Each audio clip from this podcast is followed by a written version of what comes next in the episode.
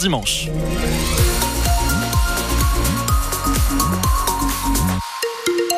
Et dites-moi aujourd'hui, c'est la pluie hein, qui ne nous quitte pas et hier c'était pareil, donc il va falloir faire avec. Comptez sur 7 degrés en moyenne au réveil dans tout le département, c'est doux. On en parle de la météo juste après le journal avec vous, Pauline Boudier.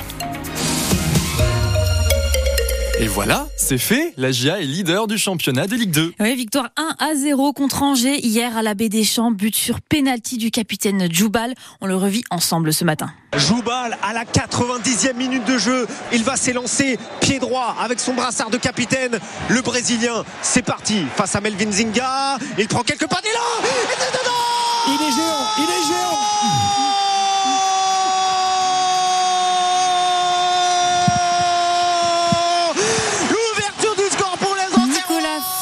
Lucien Denis au micro de France Bleu au cerf pour ce pénalty héroïque à l'image de ce match car les Iconais étaient en infériorité numérique depuis la 36e minute et le carton rouge d'Elisha Ovouzou. Imaginez jouer plus de la moitié du match contre le leader à moins 1 et tout de même gagner à la fin. Une sacrée performance pour le meneur de jeu Iconais, Gauthier Hein. Soulagé, euh, on a vraiment euh, tenu tête à Angers à 10 contre 11 et c'est vraiment le point positif. On a vraiment fait preuve de solidité, de solidarité et on a montré que voilà, on pouvait euh, contre vents et marées euh, faire face bah, je pense ces circonstances euh, de jeu se retrouver euh, avec un carton rouge contre une équipe comme ça qui déjà en temps normal joue bien c'est beaucoup plus compliqué mais on a su faire le dos rond et faire des choses qu'on n'a pas l'habitude de faire c'est-à-dire se mettre bloc bas et, attendre l'opportunité faire les efforts défensifs et essayer de jouer sur un ou deux coups parce qu'on sait qu'il n'y en a pas énormément et voilà sur un penalty on arrive à, marquer après il y a le résultat forcément les, trois points nous font énormément de bien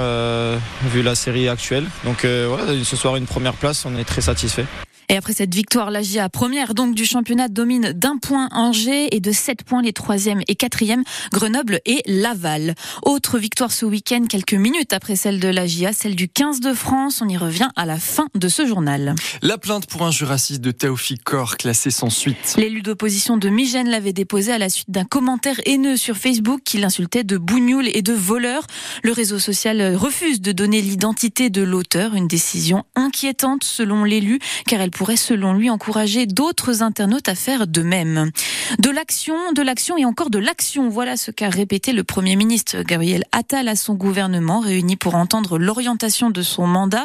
Chez nos confrères du Parisien, le Premier ministre affirme vouloir des mesures pour les urgences médicales, les progrès sociaux ou encore le travail distillé tout au long de l'année. Enfin, un lieu de prière adapté pour les musulmans pratiquants de sens. La nouvelle mosquée a ouvert ses portes hier. 1000 mètres carrés, de quoi accueillir 1500 personnes quatre fois plus que l'ancienne et de quoi ravir les fidèles qui ont pu prier pour la première fois dans l'édifice. Julien Penaud. Oui, euh, première prière des femmes d'abord comme Fatima, voile sur la tête et grand sourire aux lèvres. C'est la première prière qu'on a passée, machallah, alhamdoulilah.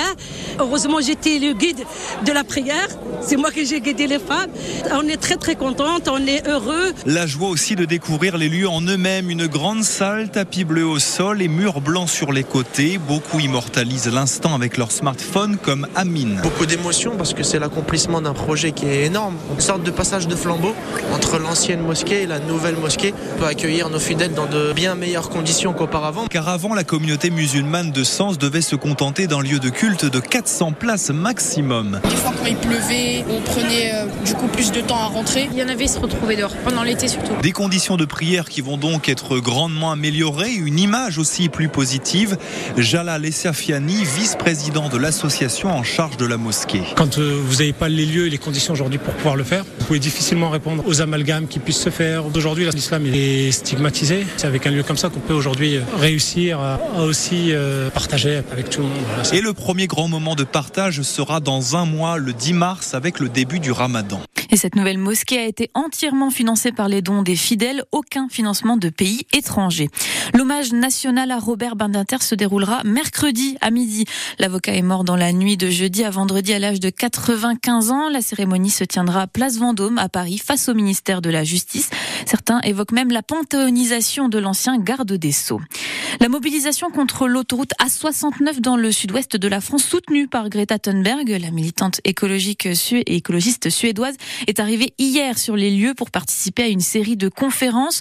Une mobilisation qui se voulait festive mais finalement assombrie par des affrontements entre zadistes et forces de l'ordre. Deux personnes ont été interpellées. Et on l'évoquait en début de ce journal, euh, en rugby, les Français ont gagné hier contre l'Écosse. Oui, dans la douleur, 20 à 16, score final pour cette deuxième journée du tournoi des Six Nations.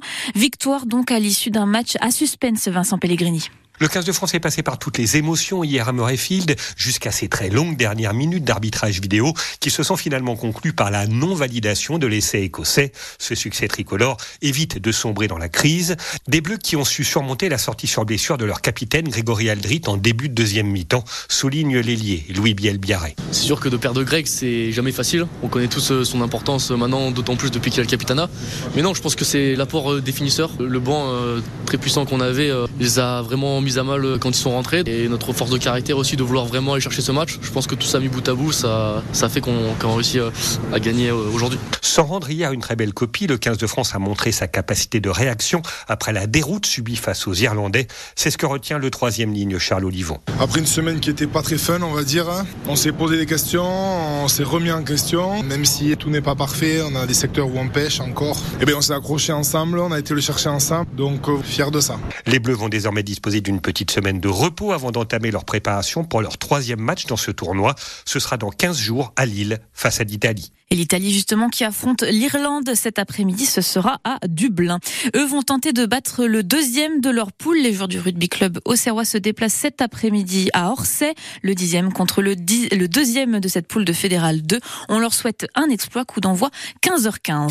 Et si votre grenier cachait un trésor? Oui, un tableau hérité, un vase, un livre, que sais-je, autant d'objets que vous pouvez apporter à la maison des brocanteurs d'Avalon pour estimer leur prix. Vous pourrez même les vendre et cerise sur le gâteau, l'antiquaire Julien Cohen, chroniqueur de l'émission télévisée de M6 Affaires conclues, il sera lui aussi. Rendez-vous à 14h66 rue de Lyon, c'est à Avalon. Et puis le nord de Lyon célèbre son vignoble. La Saint-Vincent de Villeneuve-sur-Yonne se déroule aujourd'hui avec dès 9h l'accueil à la maison des associations suivi d'un défilé, d'une messe et bien sûr des dégustations dès 13h place de l'église de Bussy-le-Repos.